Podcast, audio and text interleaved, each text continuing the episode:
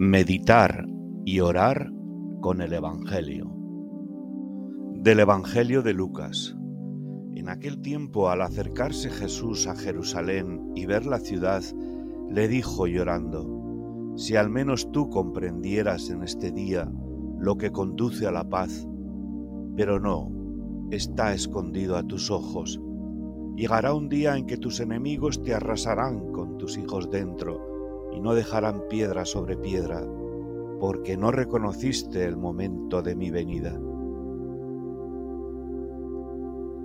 Meditación Los discípulos participamos de la misma congoja del Señor cuando el Evangelio no es acogido.